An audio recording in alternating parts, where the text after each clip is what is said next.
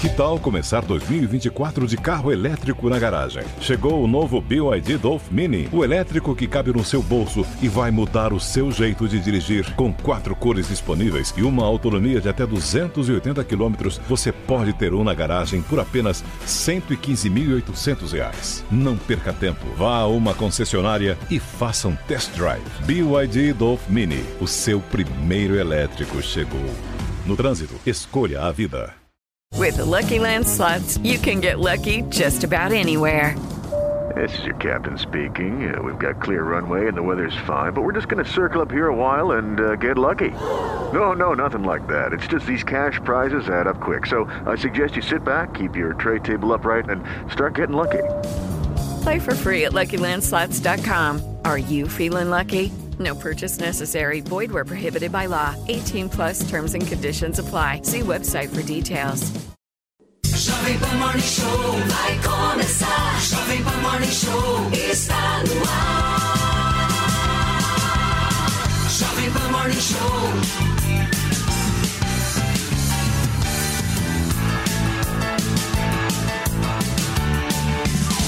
Jovem Pan Morning Show.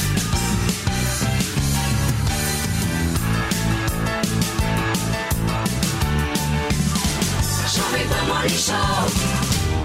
Bom dia, minha excelência. Tudo bem com vocês? Tudo certo, turma? Vamos começar o Morning Show de hoje daquele jeito que vocês gostam, porque o dia já começou quente, hein? Os deputados estão reunidos lá na Câmara Federal para analisar os destaques da proposta da reforma tributária. Lembrando que na calada da noite o texto foi aprovado também em segundo turno e com uma certa folga. O placar ficou em 375 votos favoráveis contra 113 eh, que não curtiram muito esta reforma. E ainda hoje tem entrevista exclusiva com o governador do estado do Rio Grande do Sul, Eduardo Leite, hein? O homem que já declarou várias vezes que é a favor da reforma tributária vai estar aqui para bater um papo com a gente e também vamos conversar sobre 2026. Será que ele será candidato à presidência da República? Nós saberemos em instantes. Só sabemos que o Felipe Campos vai votar nele, né, Fê? Essa é a única certeza. Todo político que vem aqui, o Felipe vai lá e fala que vai votar. Bom dia, É Fefes. que eu gosto deles, né? Então todas as vezes que eles chegam, ah, poxa, eu acho que eu tenho que pelo menos chegar e falar, olha, vamos votar em você. Olha só, bom dia, pessoal, bom dia para vocês que estão é, curtindo toda a programação da sua TV Jovem Pan e também aí pela rádio, seja bem-vindo. Olha, a polêmica do jeito que vocês amam. Pois é, o cantor Belo, na verdade, que de Belo não tem absolutamente nada, pediu para uma empresa antecipar o cachê. Pois é, se antes de você fazer o trabalho, você fala assim, dá um vale. Aí olha só, e o motivo? Fugir do pagamento da dívida que tem com um comentarista esportivo, o ex-jogador Denilson. Pois é, belo sendo belo. E agora, olha, faz o seguinte, pega a sua hashtag Morning Show, suba e use e abuse sem moderação. Vamos nessa, Fê, porque ontem foram 30 anos que ficaram no passado. Vamos para o resultado. O texto da reforma tributária foi aprovado em dois turnos na Câmara Federal. Nesse momento, turma, alguns deputados estão analisando os destaques que podem alterar pontos dessa proposta. Após concluir essa etapa, o texto segue para o Senado Federal e o relator da reforma, o deputado Aguinaldo Ribeiro, definiu como será formado este conselho para gerenciar os recursos arrecadados pelos estados. Vamos ouvir. E o importante aperfeiçoamento se deu no artigo 56B, com novas regras de composição e de deliberação do Conselho Federativo do Imposto sobre Bens e Serviços. Os estados e o Distrito Federal terão 27 membros, um para cada ente federado, enquanto os municípios e o Distrito Federal serão representados por 27 membros, 14 eleitos com base nos votos igualitários desses entes e 13 com base nos votos ponderados pelas respectivas populações. E olha, turma, o que mais chamou a atenção de todos nessa votação toda é justamente como cada deputado e cada partido votou no segundo turno. O PL, partido do ex-presidente da República Jair Bolsonaro, teve 18 votos favoráveis à reforma tributária. A gente vai continuar analisando como cada partido votou na madrugada de ontem. Vou pedir aqui para o nosso Edu colocar na minha tela o gráfico que a gente preparou para vocês, para vocês analisarem o posicionamento de cada um dos partidos políticos. A gente vê o maior partido que foi contrário à reforma foi o partido do ex ex-presidente Jair Bolsonaro com 74 votos uh, contrários. O PT foi unânime favoravelmente, o PSB, o PSOL também votou completamente a favor. Tivemos o PV também votando a favor e partidos relativamente aí divididos, né? Como o caso do União Brasil, que teve aí 46 votos favoráveis e 11 contrários. Está aqui a votação partido por partido que a gente preparou para vocês.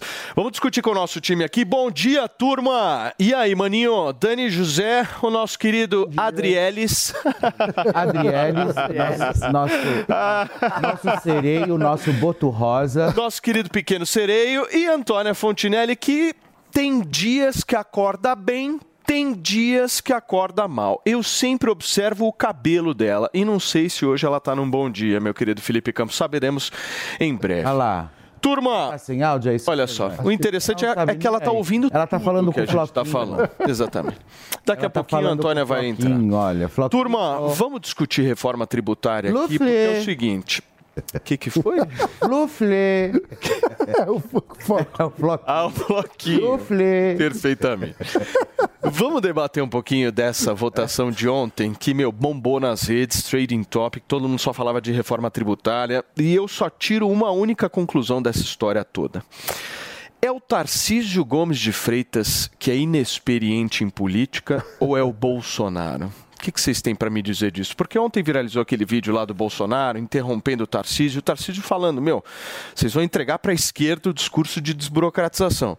E aí o Bolsonaro, ó, não, amigo, tá ok, você é meio inexperiente em política e tal, a gente até respeita, aquele papo todo. Como é que a direita conseguiu entregar para a esquerda o discurso de desburocratização, Dani? Me explica. Olha, essa é uma questão. Bom dia, Aliás, Paulo. perdão, como é que a direita conseguiu entregar para a esquerda? Exato. Bom dia, Paulo, Fê, Bom dia. que tá acompanhando a gente, Mano, é, Antônia também, Adriel. Cara, a questão é o seguinte, né? É, esse é um projeto que nasceu em 2019, né? É fruto, né? Um desdobramento da, da, da PEC 45, é, que já está sendo discutida, já tinha um apoio, da, imenso apoio da direita anos atrás, né? Ah, mas, é, enfim, né, com o andar da carruagem é, e culminando aí numa, numa tentativa frustrada de oposição ontem, fica claro que é, muitas das práticas que a gente criticava lá atrás, de ver, poxa, na votação do Plano Real do PT, que o PT foi contra, é, em reformas importantes, né, como a reforma da Previdência, que o PT foi contra, hoje é o PL que faz esse papel. Né? São projetos históricos que foram muito importantes para o país e que hoje é, diversos é, membros aí da bancada do PL foram contra. Um projeto que tem muitos problemas, a gente discutiu ontem, discutiu nas últimos, nos últimos dias os diversos problemas e tem problemas muito sérios. Essa histó- história de conselho federativo tem que ser debatido com muito cuidado, porque isso pode ter um, ter um impacto muito grande na- no sistema federativo que a gente tem no Brasil. Dito isso, é um projeto que majoritariamente vai melhorar a nossa economia, vai melhorar o país, vai dar mais oportunidade para as pessoas, vai gerar mais riqueza para o país como um todo. É um projeto que acaba com as 27 legislações de ICMS, que disciplina as relações, eh, muitas vezes é, pouco transparentes de benefícios tributários e tudo mais para três alíquotas diferentes. É um projeto que passa a cobrar o imposto na ponta, é, no destino e não com uma série de duplas é, tributações, múltiplas tributações de um mesmo produto. Ou seja, é um projeto que majoritariamente que tem problemas muito sérios, sobretudo na governança mas que majoritariamente é positivo para a economia brasileira. E é assim, eu me assusto de ver o quanto tem gente que não leu o projeto, que não leu nem sequer resumos técnicos do Isso é um projeto. bom ponto. Mas que ouve de algum deputado que ele gosta e acompanha é, uma crítica, e muitas vezes uma crítica tosca, essa coisa de, ah, não, porque o, o repasse do cashback de IPTU... Não, não, ô vai- Dani, o Pô, ponto é o seguinte, Não dá, não. fica replicando isso, não dá. Numa democracia é absolutamente legítimo haver votações, debates nesse sentido. E é um tema que está sendo discutido há 30 anos. Aí os caras vão falar, ah, foi muito apressado e tal, mas pô, tá há 30 anos o negócio. O problema dessa história é o seguinte: é quando politizam e criam picuinha política e colocam seus interesses políticos acima do interesse nacional. Por exemplo, eu vi gente colocando o tema de ideologia de gênero dentro da reforma tributária. Exato. Vocês estão malucos. É uma meu. insanidade. É uma Vocês estão malucos. Sim, é, que, que discussão que a gente quer fazer no país, entendeu? Isso é picuinha política, isso agrada a uma turba de rede social. A gente está redesenhando muda país a economia nenhum. brasileira. A gente está redesenhando o futuro da economia brasileira e o pessoal vai lá em, É. em- em parágrafo de artigo, de não sei o quê, pegar dois, duas palavras. Dá, é dá. assim, é inacreditável. Turma, nós temos um convidado mais do que especial neste programa aqui para a gente poder fazer essa conversa render um pouco mais. Ele que é governador do estado do Rio Grande do Sul e gentilmente aceitou conversar com a gente. O governador Eduardo Leite já está conectado. Governador, tudo certo? Seja Grande muito Eduardo. bem-vindo, viu?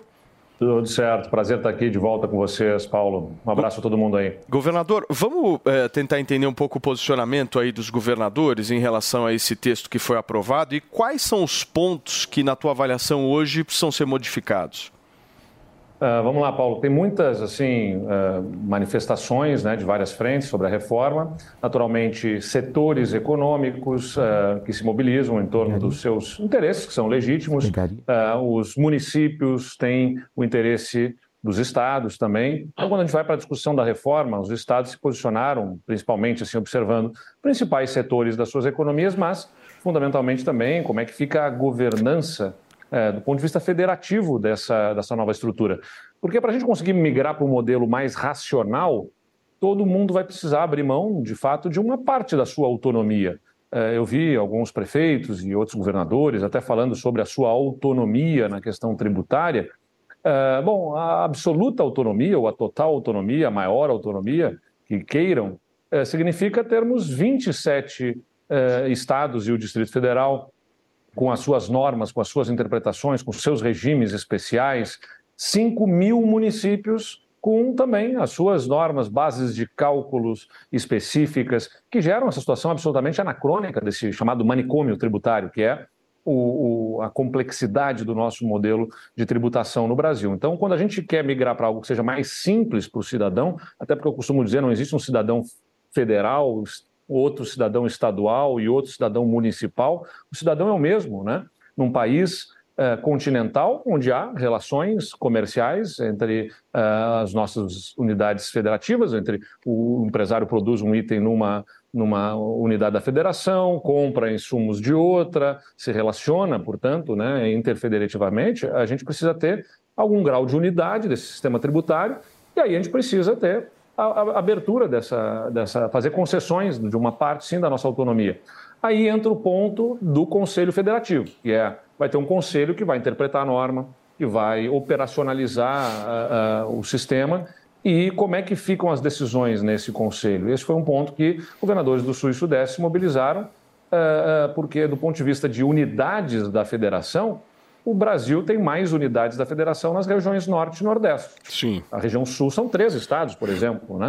Ah, mas nós temos aqui uma participação na população maior do que outras regiões que têm mais ah, estados. Então, essas questões das unidades federativas, como é que vai ser o, o voto, a gente conseguiu fazer alguns avanços. Alguns jabutis foram encaixados ali que a gente vai trabalhar no Senado para poder corrigir, né? Mas do ponto de vista assim global, é um avanço para o país, é importante, um passo importante que se dá para buscar descomplicar esse sistema tributário. governador, mais uma pergunta que eu queria fazer para você, buscando entender um pouco a situação política, né? Porque ontem a gente viu uma oposição completamente desregulada, desnorteada e com uma narrativa política muito enfraquecida, né? Tanto é que a votação foi da maneira como foi. Como é que você está vendo a oposição ao governo Lula hoje? É, bom, a questão da reforma tributária, a gente tem que ter clareza de que não é um tema do governo Lula, especificamente, é um tema do país que vem sendo discutido há muito tempo.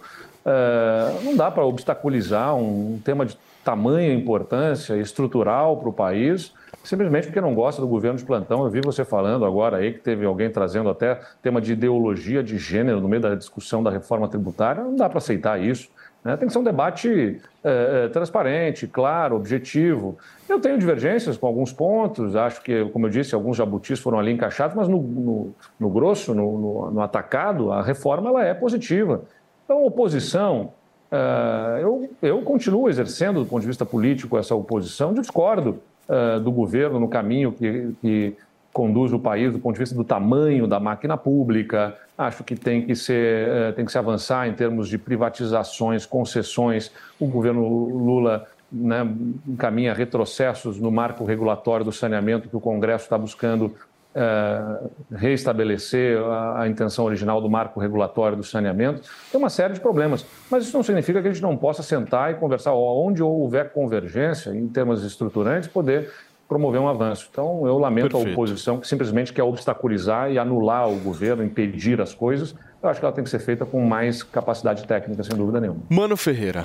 Governador, bom dia, obrigado aqui pela entrevista. É, eu queria fazer uma pergunta sobre construção de narrativa política também, porque quando a gente olha algumas pesquisas, tem algumas que dizem que seis em cada dez brasileiros em idade laboral, né, em, que trabalham, têm o sonho de ter o seu próprio negócio. Ou seja, o Brasil é, em grande medida, um país empreendedor.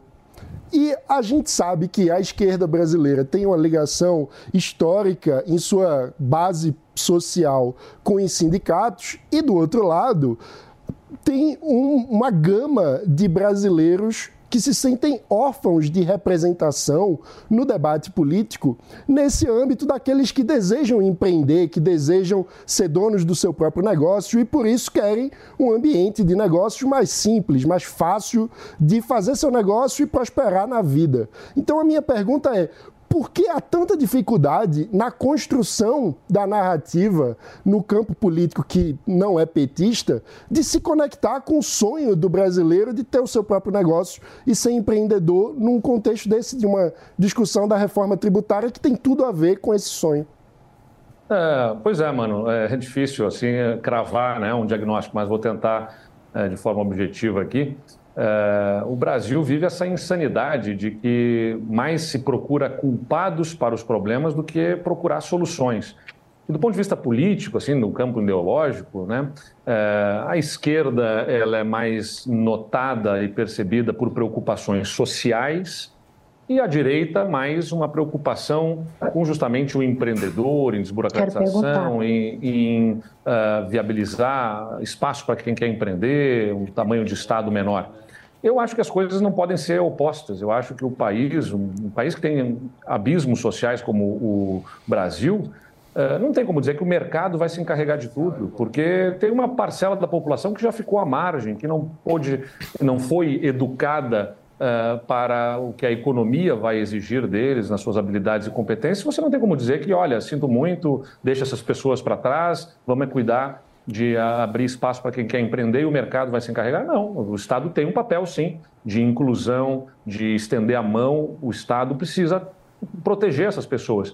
Agora, isso não pode significar, de outro lado, uh, desarranjo da estrutura fiscal, do, do, governo, e faça com que ele, de outro lado, para poder sustentar programas sociais, tenha que estabelecer uma carga tributária alta e dificuldades à vida do empreendedor. A gente tem que saber conciliar essas coisas. Eu, esse, essa posição que a mim uh, coloca ao centro aí, né, é, às vezes é entendida como estar em cima do muro, mas não, eu, eu insisto nessa posição porque eu acho que as coisas não podem ser opostas. Eu não tenho que decidir entre ter um Estado menor do ponto de vista da operação de serviços específicos, que eu acho que podem ser feitos pelo privado, como saneamento, fornecimento de energia, uh, uh, concessões em estradas e uma série de outras medidas que podem ser feitas com apoio do setor privado, Sim. com uh, um obstáculo, um impedimento a um Estado que esteja presente naquilo que realmente é importante para a vida da sociedade, como programas habitacionais, transferência de renda, entre outros temas. É isso que eu, no que eu acredito. Mas é difícil nesse debate político que a gente tem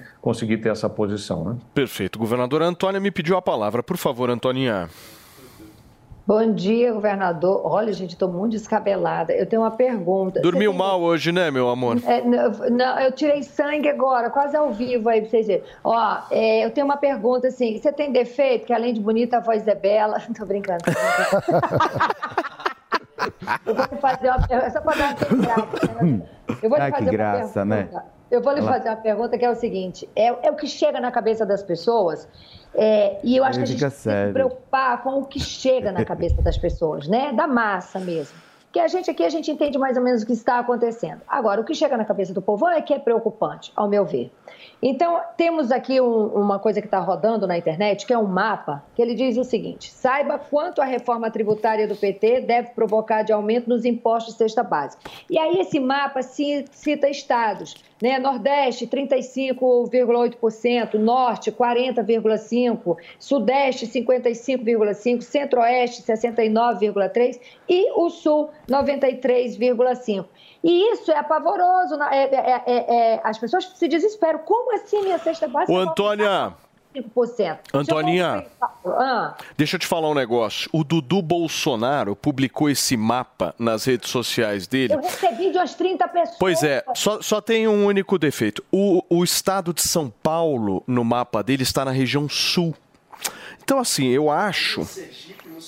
Exato. Eu acho que tem problemas esse mapa. Então, deixa o governador concluir, Paulo, porque é assim, a minha preocupação, Paulinho, é o que chega na cabeça das pessoas. Porque Perfeito. agora, nesse momento, as pessoas estão falando, a minha cesta básica aumentou 90%. Que, que que é isso? Do que se trata isso, governador?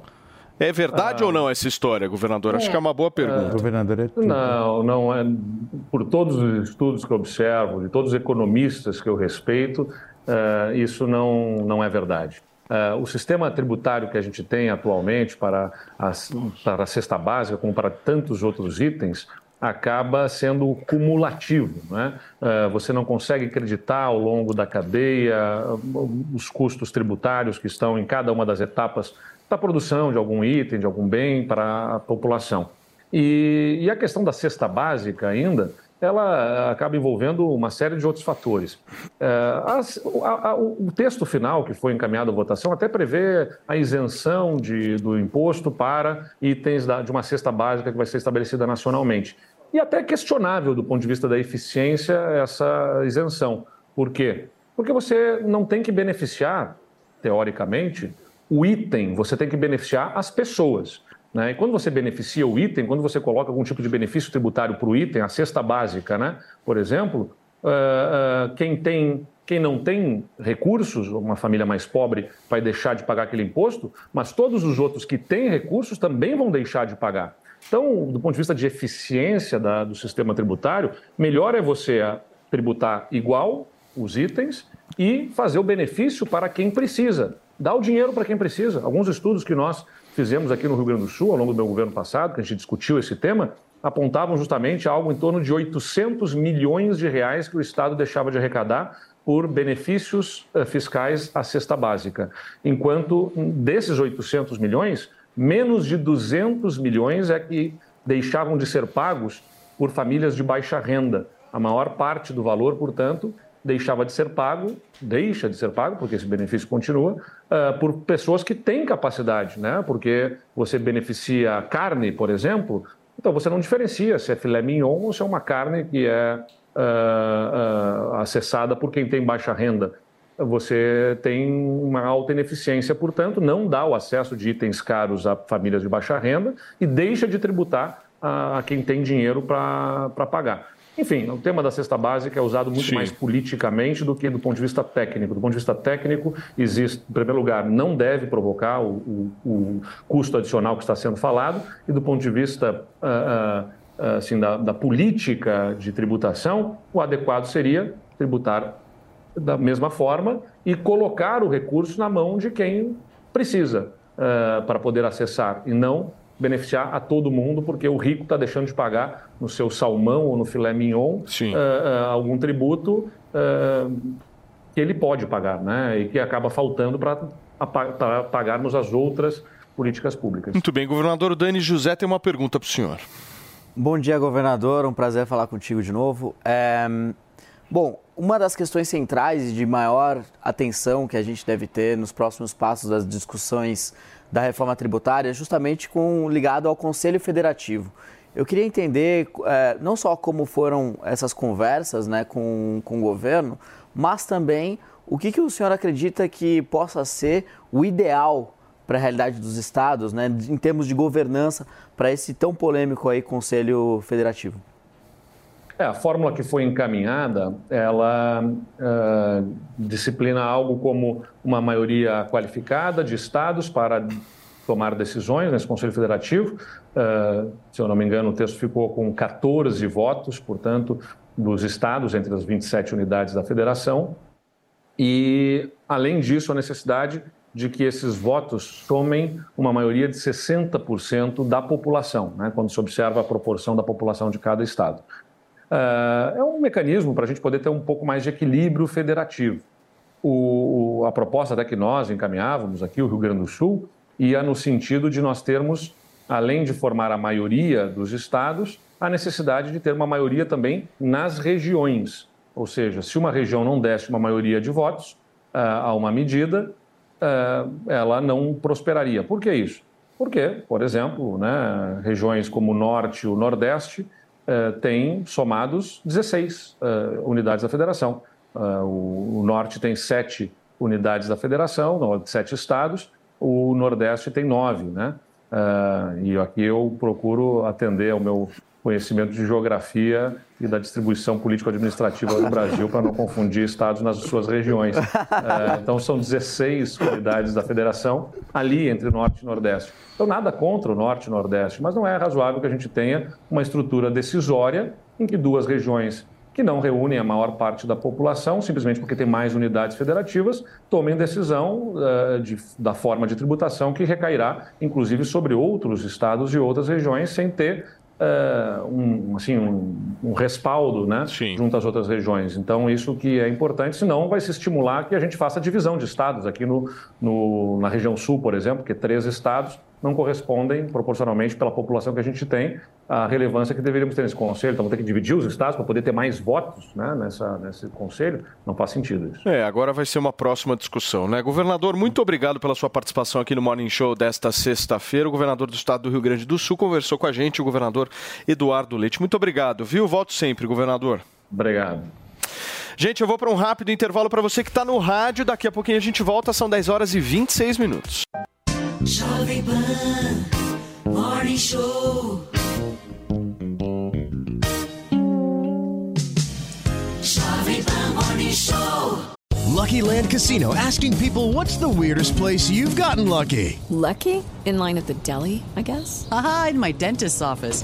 More than once, actually. Do I have to say? Yes, you do. In the car before my kids' PTA meeting. Really? Yes. Excuse me, what's the weirdest place you've gotten lucky? I never win and tell. Well, there you have it. You can get lucky anywhere playing at LuckyLandSlots.com. Play for free right now. Are you feeling lucky? No purchase necessary. Void where prohibited by law. 18 plus. Terms and conditions apply. See website for details. Você sabia que tem novidade no seu rádio? É a Jovem Pan News 76.7 FM. Mais uma frequência para você ficar bem informado. Opinião, análise e informação. Jovem Pan News 76.7 FM. A rádio que você já conhece, ainda melhor. Jovem Pan News 76.7 FM. Jornalismo independente. Você ouve a melhor rádio. Jovem Pan. If you can be right, This is number one. A melhor música. Play here. I got you in mind. One radio, all the hits. Esta, I love the radio station. É a Jovem Pan.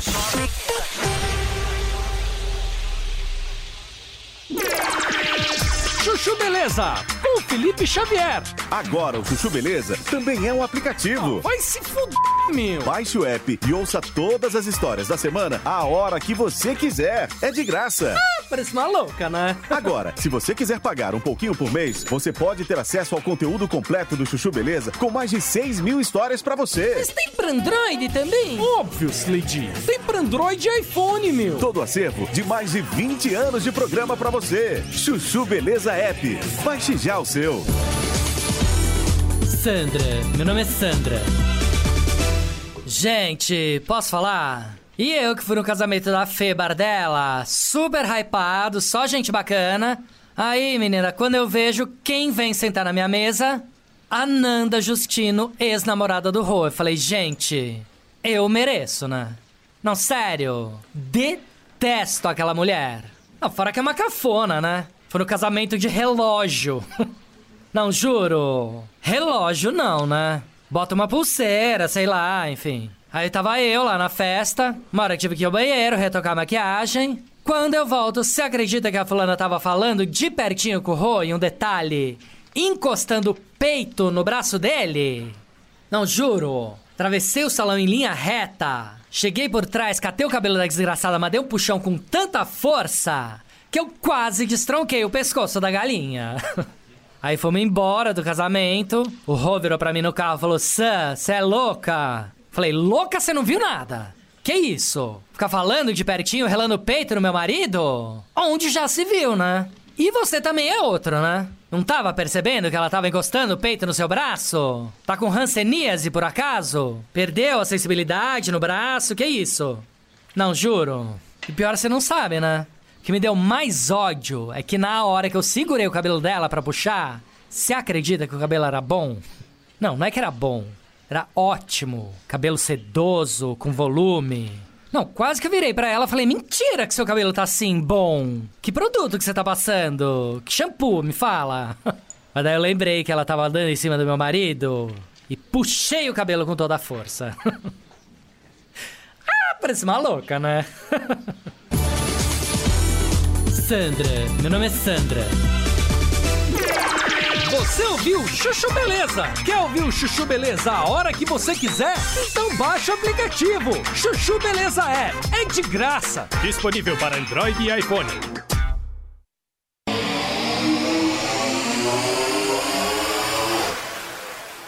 Os ministros que ajudaram.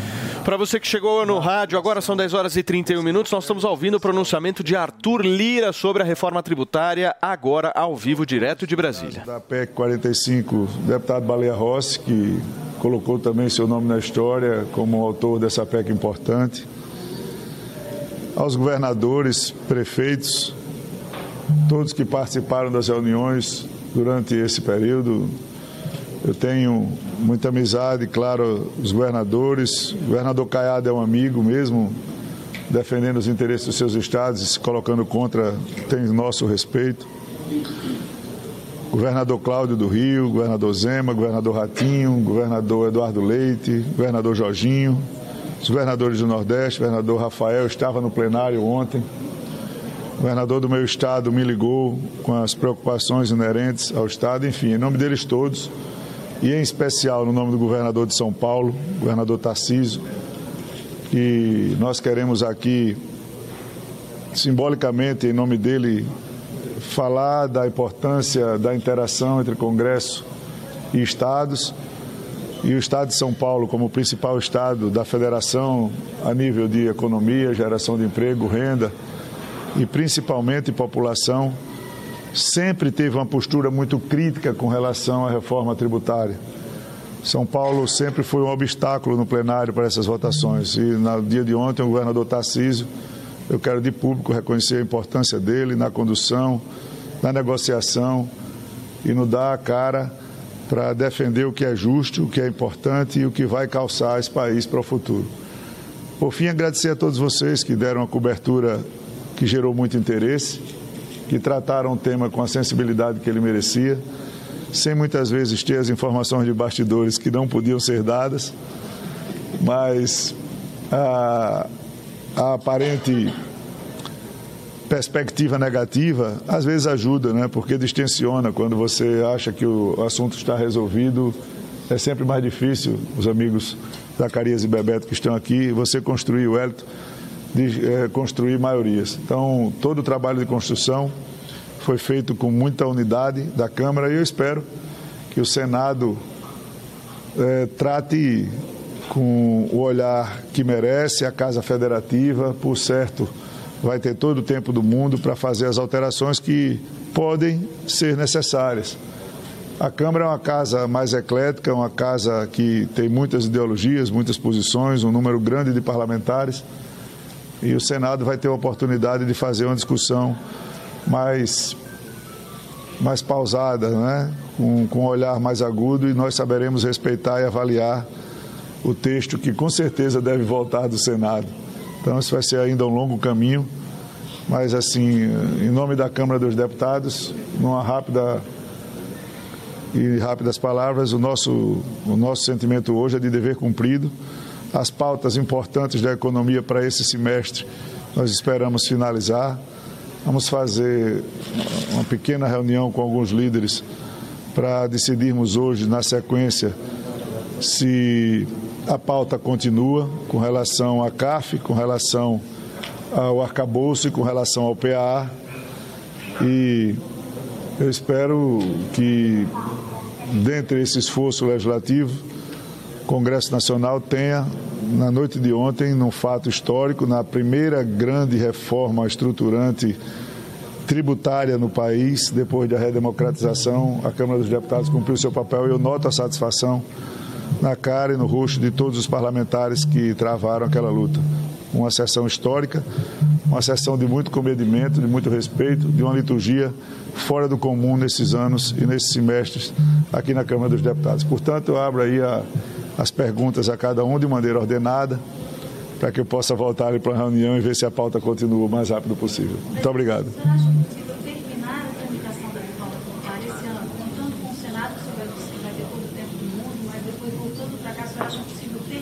Coletiva de Arthur Lira, falando sobre a aprovação da reforma tributária ontem à noite na A Câmara. nossa, a nossa programação era votar no primeiro semestre na Câmara. E, e é uma casa mais difícil de você construir consensos, por tudo que vocês sabem conhecem, pela quantidade, qualidade, diversidade e amplitude de ideologias. O Senado, como nós, participou das discussões da PEC 45 e da 110. O autor da PEC no Senado, da 110, que tem textos de da 45, tem muita influência, o ex-presidente e presidente da CCJ, Davi Alcolumbre. Eu não sei ainda quem será o relator, mas, por certo, o presidente Pacheco, a quem nós enviaremos a PEC hoje, deverá tratar com o carinho necessário. Ele ontem mandou uma mensagem parabenizando e eu disse: já já ela chega aí. Então, nós esperamos sim que o Senado possa discutir, possa fazer o seu caminho legislativo, possa votar e, tendo modificações que eu acredito que terão, voltará para a Câmara e, nesse meio tempo, as conversas já vão se afinando para que uma casa como a outra, com texto comum, possam ir construindo já um consenso para uma realização de votação mais rápida se retornar quando retornar do Senado Federal. Em relação a essas duas propostas, e três propostas que o senhor disse que estão aí no radar de serem votadas ou não e vai consultar os líderes, quero saber, ontem os senadores estavam muito céticos em relação a isso. Não sei se era em relação ao ritmo do andamento da reforma. É, é, quero saber o que, que vai ser determinante. Os relatórios estão prontos? Quais são os gestos? Não, estava agora com o relator do PA, que é o deputado Boulos, o relator do arcabouço, deputado Cajado, e o relator do CAF, deputado Beto Pereira. Todos os três estão em Brasília, todos os três estão de prontidão. Nós pedimos agora uma reunião rápida antes do início da votação. E se os líderes já derem-se por satisfeitos com relação ao mérito da matéria, por alguns motivos eu acho muito importante. Nós vamos ter reunião do Copom no início de agosto. Nós vamos ter uma medida provisória do PA caducando no meio do recesso. E nós precisamos terminar o arcabouço ratificando ou não as mudanças que o Senado fez. Portanto, se e no começo da semana eu dizia a todos os senhores e senhoras que nós iríamos usar de segunda a sexta, sem precificar o dia, na hora que tivéssemos voto, as matérias iriam a plenário. A reforma tributária foi eh, e nós vamos conversar para terminar essas matérias que têm um quórum infinitamente mais fácil para a sua aprovação. Uma com um projeto de lei complementar e outra com maioria simples. O presidente ligou para o senhor pediu para... O presidente Lula ligou hoje de manhã, o, presidente, o ministro Haddad ligou ontem. Ligação, Marcelo, foi o que não faltou para parabenizar e saber do ambiente. Mas o clima é de tranquilidade para que a gente possa terminar esse semestre da melhor maneira possível. Eu falei com ele também. Falei com ele ontem, eu liguei para ele, mandei uma mensagem, eu liguei para ele, colocando justamente, sem fazer nenhum juízo de valor, nem pedindo posicionamentos, que essa reforma nasceu no governo dele, que essa reforma foi tocada dentro do Congresso Nacional e que ela era do Brasil. Mais nada do que isso, conversamos rapidamente e fiz a ele uma observação de que o governador Tarcísio foi muito correto com o tratamento da PEC e que é um amigo que precisa ser, acima de tudo, preservado. Só para entender, é CARF e arcabouço, a ideia é votar hoje, se não votar hoje, fica. Olha, a reunião é justamente para isso. Sem muito assodamento, eu não posso antecipar porque o plenário não depende de mim, eu só tenho o meu voto quando voto. Mas se votar, será hoje. Semana que vem a ideia é de votar em recesso? Se nós votarmos hoje, sim. E se não? Vai depender do, do andamento das coisas. Eu não gosto de falar sobre expectativa nem perspectivas. Mas o senhor não está aqui na semana que vem. Eu não falo sobre perspectivas, querida. Enquanto vocês estão preocupados como estavam, e o CAF, eu digo, eu estou na reforma tributária, e o PA, estou na reforma tributária. Então, o que eu posso dizer à senhora agora é que nós vamos fazer uma reunião. Após a reunião, a senhora saberá. Presidente, eu sei que o senhor, enfim, tem um protagonismo grande na casa, gente até que considera o senhor meio centralizador. O senhor deixaria essas pautas para o Marcos Pereira? Eu estou pensando justamente nisso para hoje já. Eu estou com a crise aqui. Eu tô, eu tô com a crise aqui na coluna que só eu sei para estar em pé o que é que tem que estar fazendo. Então, Marcos Pereira é um deputado muito capacitado, vice-presidente da casa já por duas vezes, presidente de um partido importante no plenário. E para ele sobram condições mais do que suficientes, mais do que as minhas, de conduzir qualquer matéria, quanto mais umas matérias que são de interesse da população. Presidente, o presidente vai colocar essas questões ainda hoje. E eu queria saber se é o projeto do que está impactando demais. Tem um consenso maior no colegiado de líderes em relação ao marco e ao PA, e é o que. Não, o CAF, o CAF ele tem a característica de ter urgência constitucional, por si, com prazo vencido, já trava. É um projeto que há uma sensibilidade muito forte, todos sabem da dificuldade legislativa que o Congresso tem com pautas da Receita. Não é de hoje. Não é? é uma matéria que vai decidir trilhões de reais para o país, né? dívidas, multas, composições, regramento, né? regulamentações. Então, mexe com a perspectiva. Todos os parlamentares sabem que ele é base para o arcabouço, porque há uma entrada muito forte de, de pagamentos, o que gerará crédito para o governo. E ele tem, dos três, a maior sensibilidade, até porque o arcabouço já foi votado, as alterações que foram feitas no Senado, elas são mais pontuais, a Câmara vai só dizer se concorda com elas ou não. Nós não tínhamos, não tivemos nenhuma ingerência sobre o que o Senado votou e não fizemos nenhum compromisso com o que o Senado votou, o que não quer dizer que o texto não possa ser referendado. Mas o PA também não deve ter maiores problemas, a questão é só ajustar os detalhes da interpretação do relatório, perguntar aos líderes se a conversa com o relator em relação ao relatório foram suficientes para que a gente possa encaminhar. Queria perguntar para o senhor sobre essa sinalização da votação da reforma tributária, se é mais um ambiente para a redução da queda de juros no Brasil, o senhor tem essa perspectiva. O senhor falou até das outras pautas que em agosto tem a reunião do Copom. O senhor acha que é mais um ingrediente para se abaixar? É, todos, todas as sinalizações que a política tem dado, todas, e aí eu invoco a- o testemunho de todos os senhores e senhoras, todas as votações. Muito bem, gente. A gente vai continuar acompanhando tudo que está rolando lá em Brasília em relação a essa discussão dos destaques da reforma tributária. A gente vai comentar essas falas do Arthur Lira, que inclusive meu querido Felipe Campos fez gestos na fala para Tarcísio Gomes de Freitas. Nós vamos repercutir isso daqui a pouquinho. Daqui a pouquinho. Você prestou atenção em tudo que ele falou, certo? Eu só não tô gostando da gravata. Parece um Só a gravata. Ó, né, meu? A gravata. Muito bem, turma, vamos nessa, porque olha só essa história, hein? O cantor Belo, que segundo o nosso Philip Camps, vocês conhecem o Philip Camps, né? De Belo não tem nada. Ele pediu para antecipar o cachê de um show que ele nem chegou a fazer, é isso, Fê? Pois é, olha, é exatamente isso, Paulinho. Ai. Saúde, Fê. Engasguei. Olha só, o motivo, a ideia é fugir da dívida com. é, Você nunca engasgou, né? Com o comentarista esportivo Denilson. Olha, a Ticket 360, empresa que gerencia a venda dos ingressos para o evento, acusa o cantor de cobrar cachê antecipado. E a briga judicial entre Belo e Denilson já dura 23 anos. Já chegou a 15 milhões de reais para vocês terem uma ideia. E a justiça decidiu em 2021 que as empresas responsáveis pela venda de ingressos para o show de Belo deveriam depositar o valor arrecadado com, a, apre- com as apresentações. A empresa Ticket 360 foi intimada a depositar 279 mil. R$ 337,80, arrecadado com a venda de 1.832 ingressos para o evento realizado em São Paulo. Não transferiu o dinheiro a Denilson e a empresa alegou já ter feito o pagamento do cachê ao cantor Belo de maneira antecipada no dia 28 de junho. Sabe o que, que é isso, né, Felipe Campos? Auxílio calote. Já ouviu falar? Auxílio calote. Pra, você vai lá e recebe antes de confiscarem o seu dinheiro. Exatamente. Né? Olha o, Ad- o Adrielzinho. E aí, Adriel, como é que você tá, meu querido? Seu mic tá funcionando? Ah, nós não temos o Adriel, gente. Não temos o mic do Adriel?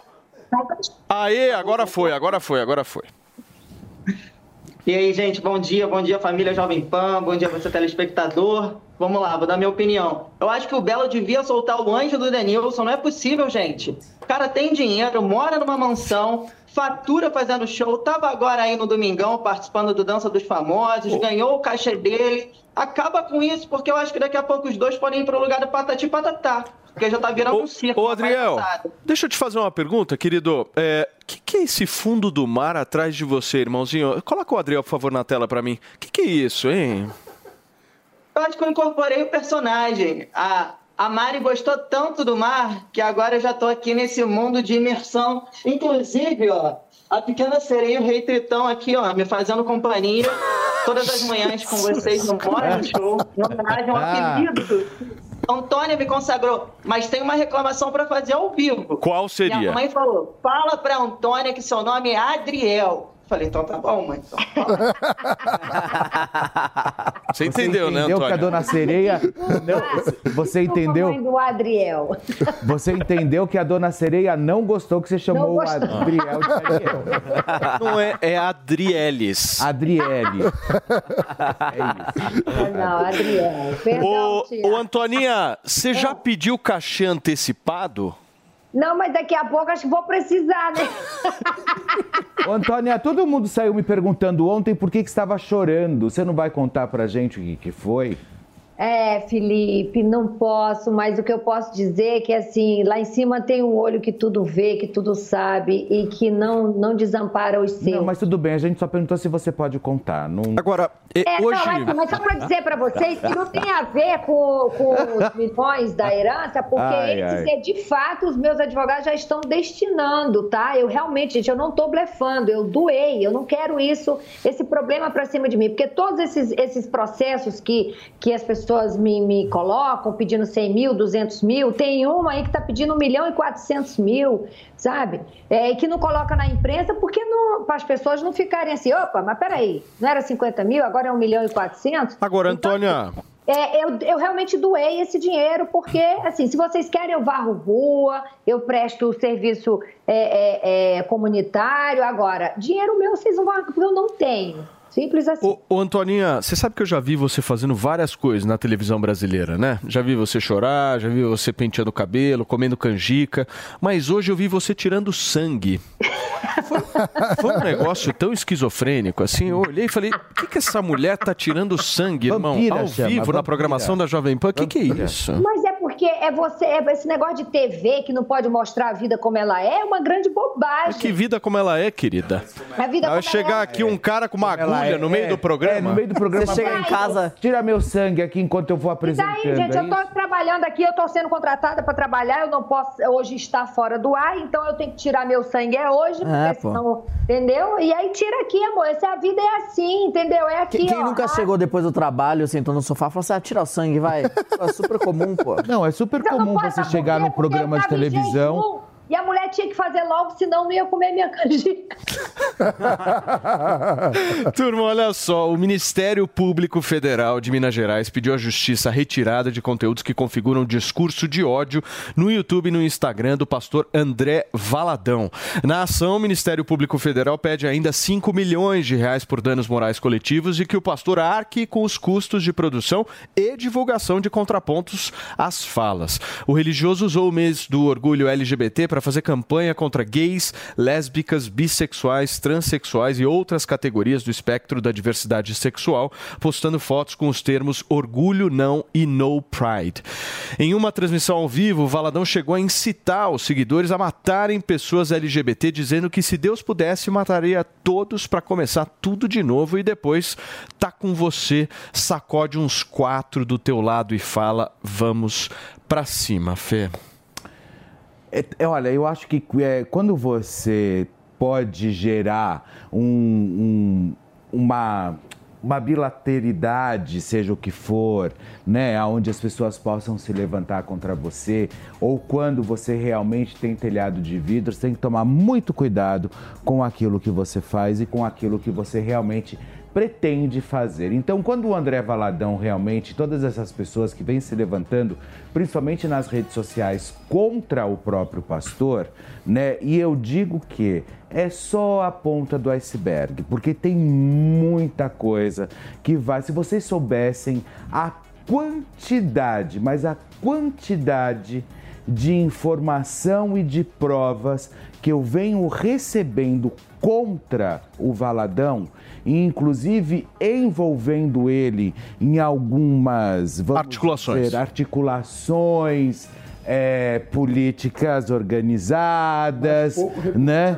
Em Fernando de Noronha. Hã? Em Fernando de Noronha. Fernando de Noronha. Olha, né? o Então conservador. assim, é, mas são, mas são, são histórias, são provas contundentes, sabe? São histórias. Eu na verdade estou tentando falar com a assessoria dele já desde a- quando estourou tudo. Não E ninguém estão- responde. Não estão respondendo. Então eu acho que o mínimo que tem e o negócio vai ficar feio, É. porque ontem um grande amigo meu, o Agripino Magalhães, não sei se vocês conhecem Não. o Agripino é, uma amiga nossa que mora nos Estados Unidos, trabalha no, no jurídico de lá, já entrou com um pedido de extradição do próprio André, do André Valadão. Agora, Adriel, uma pergunta que eu te faço é o seguinte: precisava o Ministério Público Federal ter que pedir a retirada de um post desse?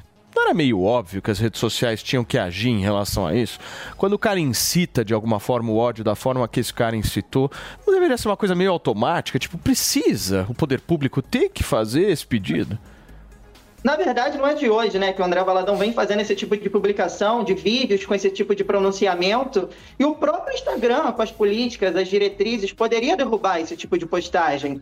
É, a Erika Hilton, inclusive, fez uma petição, um pronunciamento contra o André Valadão, e exatamente sobre isso que o Felipe Campos acabou de falar, ele está correndo esse risco. Inclusive, ontem, é, falando no linguajar bem claro, porque aqui a gente não tem que esconder tem que rasgar o verbo, um jornalista apareceu dizendo que já ficou com o André Valadão e essa semana uma travesti também apareceu dizendo que ficou com ele. Então é exatamente o que o Felipe fala sobre o teto de vidro, né? Sobre, será que realmente aconteceu alguma coisa? Bom, isso é a vida íntima dele, isso compete a ele. Mas para uma, uma pessoa com discurso de ódio tão intenso e tão profundo que eu repudio, se ele já teve um envolvimento com o público LGBT, ou se ele se relacionou com alguém da comunidade e está fazendo isso, ele pode acabar cavando ali a própria cova. É, inclusive, tem pastores religiosos, cristãos, que estão é, contra esse discurso que ele está propagando. Porque uma coisa é você estar ali de acordo com a Bíblia, né? Acolhendo, amando ao próximo e não afastando. Acho que não tinha necessidade de, do Ministério Público ter que intervir. Teria que ser algo automático, né? O próprio post teria que ser derrubado ou até o perfil. Né? A, a rede social, as diretrizes da comunidade já deveriam estar ali programadas para esse símbolo, quando alguém ali proclama algum tipo de ódio ou de racismo, homofobia, preconceito, a publicação ser automaticamente apagada. E não é o que vem acontecendo, né? Vários perfis vêm denunciando, vêm comentando e os posts não são retirados do ar. Adriel, o que me chama muito a atenção também é, por exemplo, nenhum pedido de desculpa, sabe? É. Viu que realmente, será que a verdade dele é tão soberana? Todos nós estamos errados, todo- to- eh, todas as manifestações, as milhares de manifestações, tanto aqui no Brasil como fora, será que tá todo E mundo pedir, errado Felipe. e só ele que Mas tá o- certo? E aí o que acontece? Não custaria nada o André Valadão vir a público e falar: olha, eu errei, vocês me desculpem, ou então não é que eu errei, você não quer usar o termo errado, vocês me desculpem, talvez eu tenha exagerado, tenha pesado a mão, seja lá o que for, mas essa ver- verdade dele é legítima. Ô Fê, eu acho que só tem uma coisa. Às vezes eu fico me questionando, tipo, como é que alguém defende o indefensável, né? E a gente tem que olhar de uma outra ótica.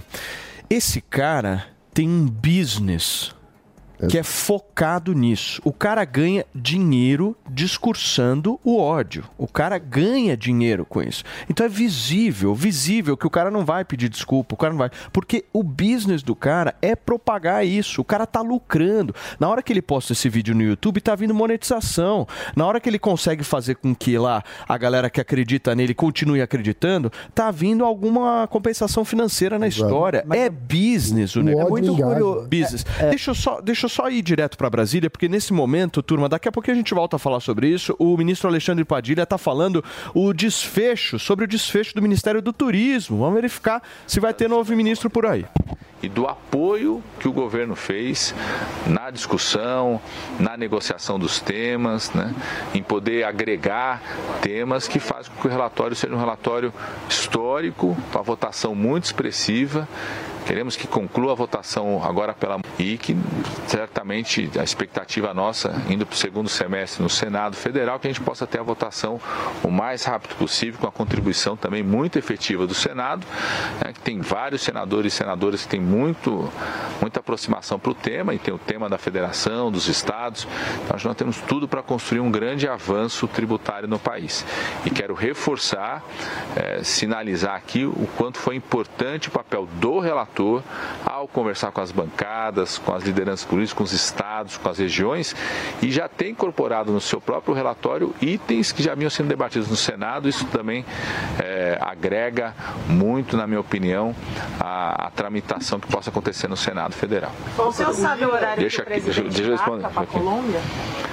Ele vai, vai amanhã cedo, amanhã cedo, o presidente Lula vai ter uma programação amanhã cedo na cidade de Letícia, um encontro importante que mostra esse reposicionamento do Brasil no mundo, mostra um compromisso do Brasil com a proteção da Amazônia brasileira, ao mesmo tempo do protagonismo da proteção da Amazônia brasileira como um ativo importante para o desenvolvimento econômico regional, é um encontro importante de uma cúpula de chefes de Estado do conjunto da Amazônia Sul-Americana e que, de uma certa forma, é um encontro que dialoga com a cúpula da Amazônia que vai acontecer no começo de agosto na cidade de Belém. É, o presidente Lula, inclusive, vai poder levar para esse encontro amanhã, vai junto com ele a ministra Marina Silva, os, os resultados muito positivos de redução do desmatamento que nós tivemos nesse período. Ontem que saiu mais um dado de redução do desmatamento, vai poder ser levado e vai ser um, um momento importante de integração da Amazônia Sul-Americana, de integração de esforços dos países que, que têm a Amazônia no seu território, que podem contribuir muito, não só para a proteção, mas para projetos de cooperação para o desenvolvimento sustentável da Amazônia eh, brasileira e sul-americana. Só, só para ficar claro que o, o presidente Lira se comprometeu a votar hoje o, o cargo do arcabouço? Não, o presidente Lira eh, também informou ao presidente Lula que na pauta os três temas, além da reforma tributária, e que terá uma reunião com os líderes agora para poder discutir, junto com os líderes, o ritmo de votações. né? A nossa expectativa é que a Câmara dos Deputados, que teve um, um esforço muito grande com essa virada da noite da votação da reforma tributária, a nossa expectativa é que os três pontos que estejam na pauta possam ser votados, porque eles têm um papel muito importante. Tem acordo do governo federal em relação ao mérito dos três pontos, tem acordo em relação ao texto apresentado no relatório do CARF, já tem acordo em relação ao PAA, em relação a- ao texto do marco fiscal, o governo orientou favorável ao ótimo trabalho que foi feito na Câmara quando foi votado na Câmara meses atrás, orientou favorável ao trabalho final do Senado e vamos discutir com os líderes da importância da aprovação desses três itens no dia de hoje. Tá bom? Muito bem, gente. Nós ouvimos aí uma rápida entrevista coletiva do ministro Alexandre Padilha, direto de Brasília, falando um pouco sobre a votação de ontem na- lá no Congresso Nacional em relação à reforma tributária e também sobre os destinos aí do Ministério do Turismo. Vamos seguindo por aqui porque o ator Marcos Oliveira, o Beisola, da- lembram do Beisola? Daqui a pouquinho a gente vai falar dele. Eu vou para um rápido intervalo. Nós vamos para a TV, Maria? É um rápido intervalo na TV. Ah, é na TV. Então não- calma. Vamos organizar a casa, meu querido Felipe Campos. Vamos para um rápido break agora. Na volta a gente vai falar do Beisola e vários outros assuntos diferentes, certo? Temos que falar de liberalismo também, certo, Mano Ferreira?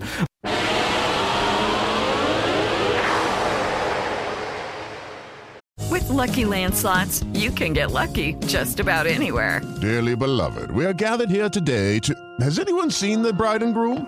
Sorry, sorry, we're here. We were getting lucky in the limo and we lost track of time. No, Lucky Land Casino, with cash prizes that add up quicker than a guest registry. In that case, I pronounce you lucky. Play for free at LuckyLandSlots.com. Daily bonuses are waiting. No purchase necessary. Void where prohibited by law. 18 plus. Terms and conditions apply. See website for details. Na situação dos outros atores que não são famosos. 11 horas e 10 minutos para você que chegou agora no rádio. Atenção para você que adora navegar pela rede social. Muita gente já deve ter visto uma proposta tentadora com ganhos de até 300 reais para avaliar roupas e acessórios da Shine. Essa oferta, no entanto, turma, é um golpe. A ideia é tirar dinheiro das vítimas ao cobrar pelo acesso a um suposto aplicativo de avaliações que, na verdade, nem existe. Sites e aplicativos têm usado anúncios no Google e até parcerias com influenciadores digitais para alcançar e atrair as vítimas. A fraude vem acontecendo frequentemente com plataformas e já foram retiradas das lojas de aplicativo Android, mas logo outras aparecem. Inclusive, um dos aplicativos já chegou a ser divulgado como publi por personalidades como, por exemplo, a ex-BBB Key Alves, que nós citamos aqui nessa semana, né, Fê, num possível aí affair com Vini Júnior. A ideia das plataformas, gente, é convencer as vítimas a pagarem mais de 100 reais numa espécie de depósito para acessar um aplicativo de avaliação de looks e asseguram devolver o valor quando a pessoa já estiver atuando no sistema, além de prometer produtos grátis lá na Shine. Os relatos de quem caiu no golpe dizem que com o pagamento realizado para trabalhar nas avaliações, a vítima não recebe qualquer link ou consegue acessar uma plataforma. Então você que está nos ouvindo e nos assistindo, fique bem atento, porque um jeito de você não cair é ficar ligado com esses ganhos sempre muito fáceis que aparecem nas redes sociais para que você possa ter algum tipo de look. Um look bem avaliado, certo, meu querido Adriel? Você me ouve agora? Tô ouvindo. Ah, Tá agora ouvindo? sim. Nós também estamos te ouvindo, Beleza. querido, por favor. Inclusive, esse golpe da Shen que você está dizendo, não só esse golpe, é bom deixar o pessoal antenado. Eu tenho visto ex-participantes do Big Brother Brasil, atores aí renomados até de novelas, que devem receber uma bolada em dinheiro para estar fazendo public post e divulgando. Você pode ganhar dinheiro assistindo novela. Você está desempregado, quer ganhar mil reais por semana? Pague agora 300 reais, faça um Pix, tenha login e senha ao sistema, que em uma semana você recebe mil reais. Se ganhar dinheiro fosse tão fácil, né, pessoal? E aí eu vejo os comentários em joguinhos, de roletinha, onde a pessoa dá o seu tudo. Pessoas que não têm o que comer na geladeira, apostando ali para ver se vão conseguir o retorno e ficam sem nada, ficam zeradas. Enquanto isso, as personalidades da mídia estão faturando, enriquecendo à custa do pessoal. Então, gente, vamos ficar ligado. Isso não existe. Como o Paulinho acabou de falar, é golpe. Não caiam nessa. É, mas tem muita gente que cai, né? Muita gente. Eu achei que não tivesse tanta assim, mas tem, Dani.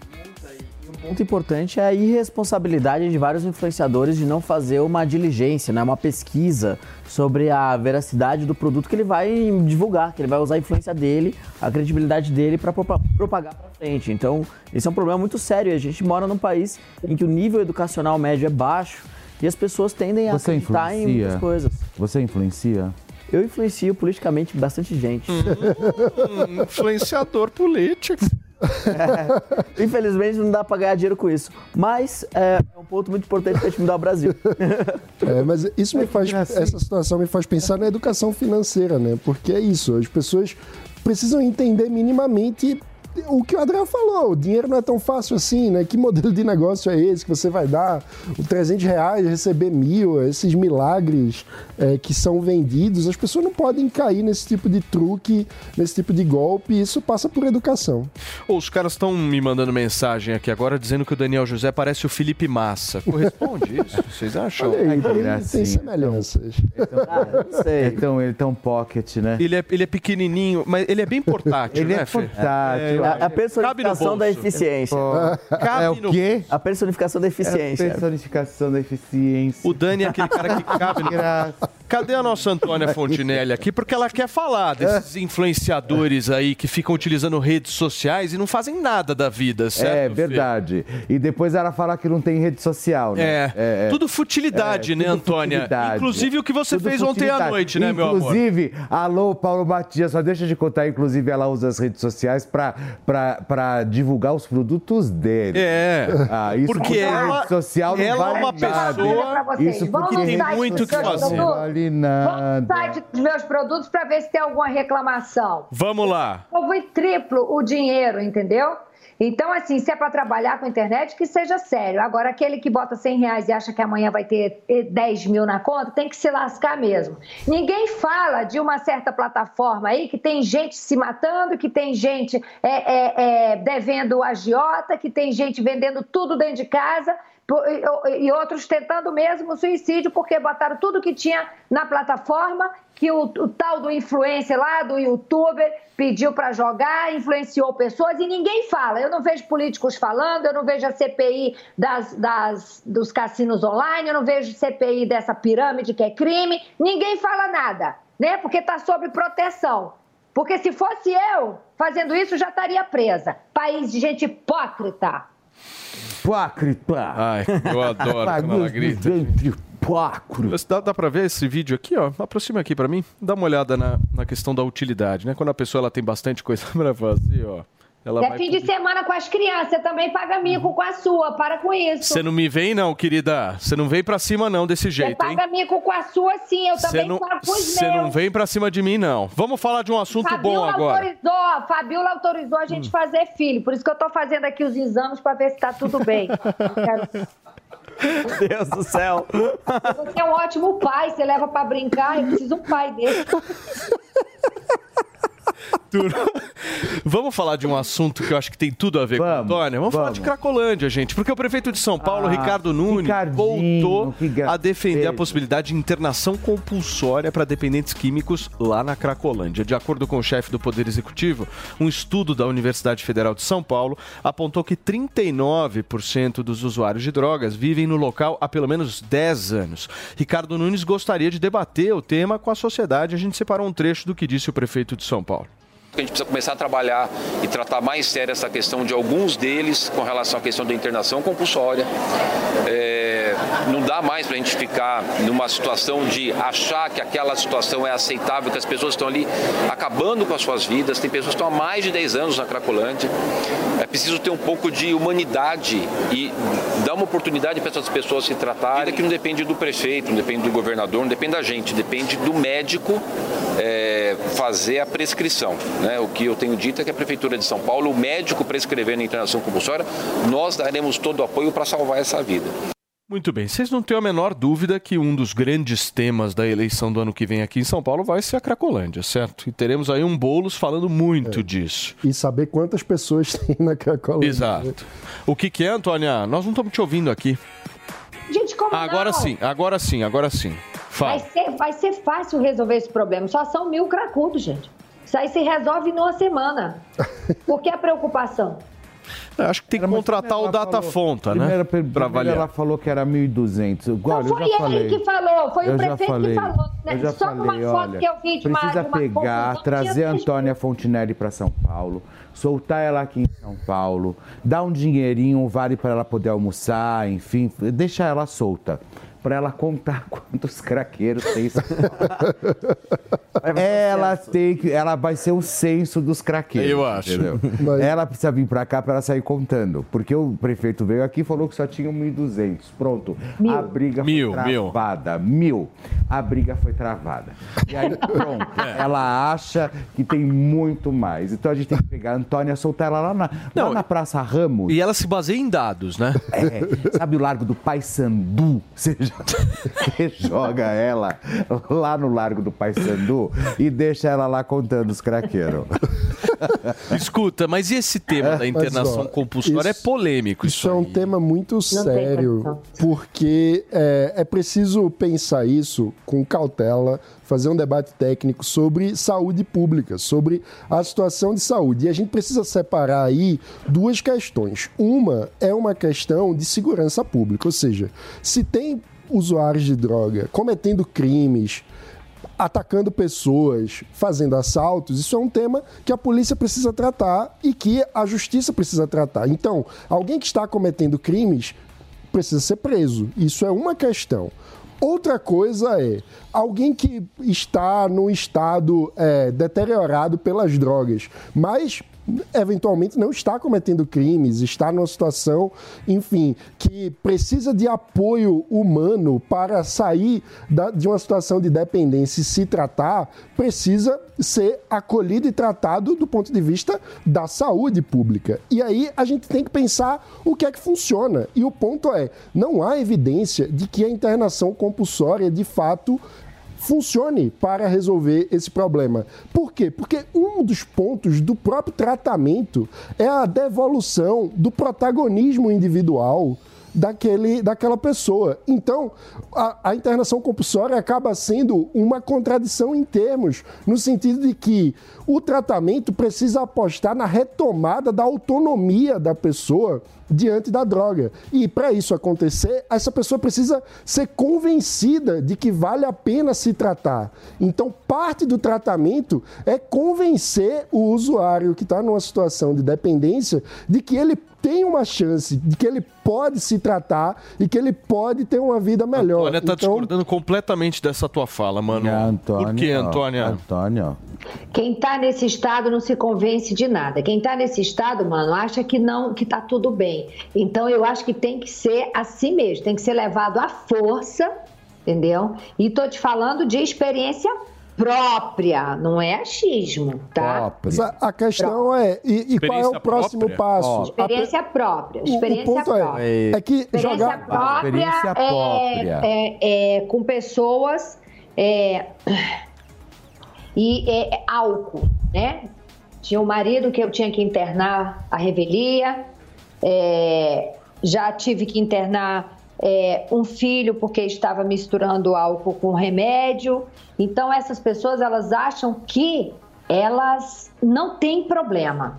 E sem falar nos amigos que eu sei que usam drogas, que também eu já tentei, né, cocaína, já tentei internar a revelia e juntei mais meia dúzia de amigos, fomos lá tentar internar e ele se trancou no quarto e não vai e fica agressivo. E a gente está falando de pessoas que conseguem trabalhar, pessoas que conseguem conviver em sociedade. Vocês imaginam quem está já na Cracolândia, que chega no estado de estar na Cracolândia. Se não for, como- se não for levado à Então, força, não vai. Mas Não esse, vai, esse, né? esse, o, o que foi, Ariel?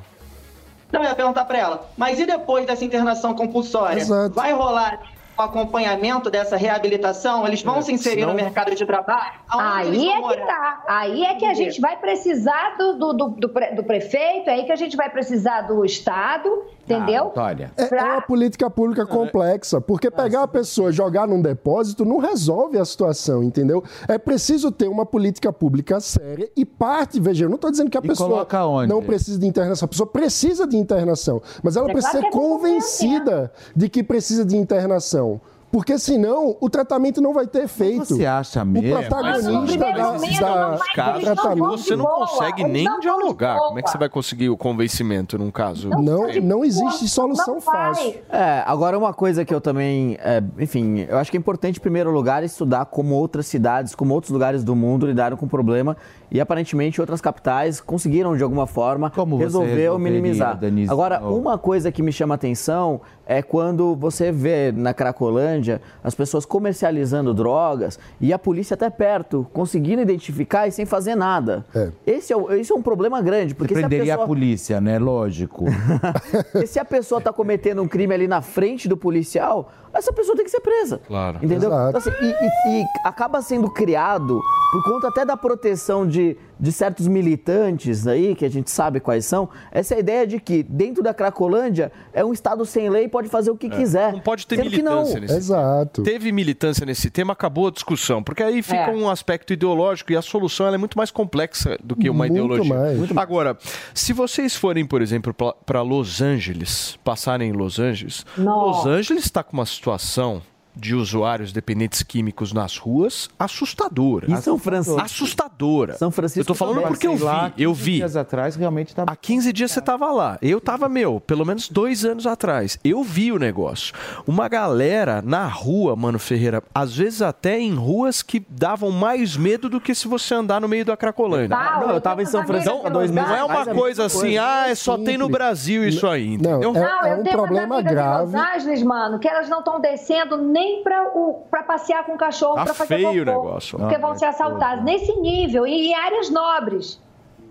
Não, Então, mas aí é, é o que eu estou dizendo. Existe um problema de segurança pública e a polícia precisa agir. A gente não pode ter a Cadê o complacência. derrite? Cadê o derrite? A gente não pode ter complacência com quem está É, cometendo é. crime. Isso é um ponto. Outro ponto é como resolve a questão de saúde pública. E aí o que eu estou dizendo é, não tem solução fácil. A gente precisa de uma integração do aparato do Estado, porque precisa ter é, um acompanhamento psicológico, de assistência social, de reconexão do laço com a família. Porque muitas vezes o que leva a pessoa para essa situação é um problema Mas, psicológico, uma que não depressão, querem, uma desconexão com a Não família. dá pra você falar disso enquanto você não resolve a meu. segurança. Sim, são Porque duas coisas é que precisam caminhar A junto. não gente resolve o viu- aspecto de segurança. A gente viu o Haddad dando grana pra todo mundo e tal, e falando, É meu, aí. calma, eu vou ajudar vocês e tal, e deu errado. Aí chegou o Dória com um discurso mais incisivo e tal, Passou também deu errado. e também deu Ou errado. seja, precisa achar uma solução que seja uma, solu- uma solução de meio termo, e essa solução não envolve aspectos ideológicos. Exato. Porque se envolverem aspectos ideológicos, a gente vai ficar com uma premissa de uma única verdade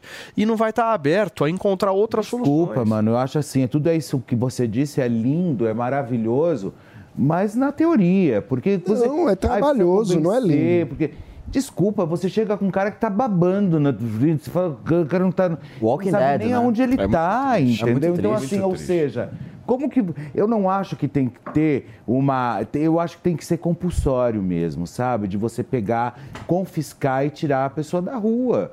Ponto final. Bichão, você quer se cuidar? Não. Que cuidar, tio, é nós, pô, valeu. Área. Não quer? Então faz o seguinte: pega e leva Gente, então, calma. pra clínica. É tem, isso. Tem vários aspectos. Essa pessoa que está nessa situação muitas vezes não tem o que comer. O, o processo de convencimento. Então vai comer na É. clínica, ué. Não, mas é isso que eu tô falando. Não, o mas eu processo tô de falando, convencimento não é. tem que convencer. A- a- o primeiro que passo é, gente, vai ter aqui uma sopa, vai ter aqui Que uma nada, comida. Que nada, sopa. mano, mano, é que muito sopa, eles querem crack, eles E querem é droga, eles querem água. Outra, é caso a caso, maninho. É. Caso a caso. De Não dá pra generalizar que os chegar, tem que É. chegar É e caso a caso. Tem que chegar. Tem, Se Ninguém quer tem mil pessoas, se tem mil pessoas lá, são mil histórias diferentes. Exato. São mil seres Daniel. humanos. chegar, Não precisam chegar. ser tratados como Não, indivíduos. dá pra- E Ó, esse é o meu ponto. que Porque se a gente pega todo mundo, trata como se fosse um objeto, joga num depósito e acha que resolveu, É, não é resolve. jogar como Ah, objeto, é jogar lá como ser humano e cuidar. É disso que eu tô falando. Ó, gente, deixa Então, eu falar um é negócio um aqui. processo. Ô, Daniel, deixa eu falar. Se você for ficar nesse programa, meu amor, você vai ter que brigar com o mano, porque eu perdi meu emprego de Miguel. Entendeu? Eu não tô gostando. Esse programa tá lento, esse programa tá chato. Entendeu? Eu quero pancadaria. O povo que tá do outro lado tá esperando isso. A gente é do fight. Eu tô perdendo meu emprego de Miguel. Bora brigar, bora brigar. Mas você não quer brigar, não? Olha, é, Antônia? é, eu Chamou pra briga. É, a Antônia quer terceirizar a briga, eu não tô entendendo. não adianta, você não É porque adianta você chegar. aqui brigando com o mano. Mas, nossa, ela não tá- Acho que ela tá. Eu acho que ela tá ela querendo brigar com gente? você. Se você quiser, fica à vontade. Não, assim, é só falar sobre o que ela discorda do meu ponto de vista. Eu só acho Eu um discordo de absurdo. você que tá solteiro, não quer casar comigo, entendeu? Ah, não, então assim, agora a gente não vai brigar mesmo. agora a gente não briga mesmo. você não dá conta desse pequenininho, Tônia. Não dá. Jovem Pan Morning Show. Jovem Pan Morning Show. Você ouve a melhor rádio. Jovem Pan. This is number one. A melhor música. Play here.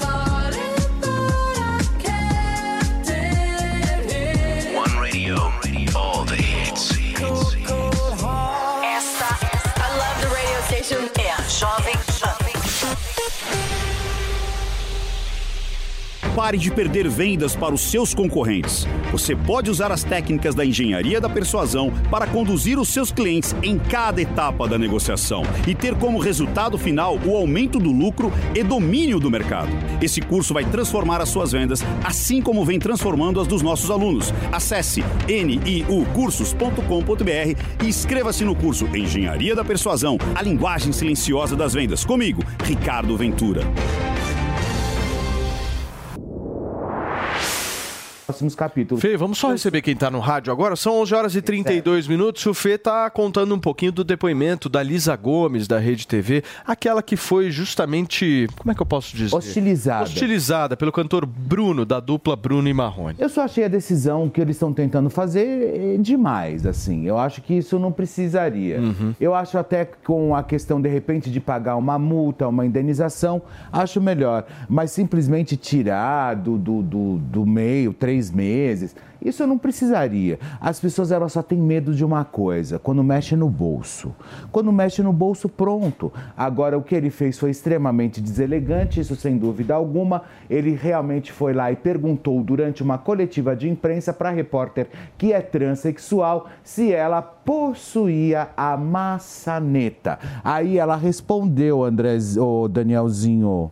Ela ficou sem graça. O Bruno pergunta: você tem maçaneta? Eu falei, O que é maçaneta? Não tô entendendo. É maçaneta. E aí ela- o negócio ficou perdido ali no meio da história e foi realmente constrangedor. O Adriel, você concorda com essas falas do Fê?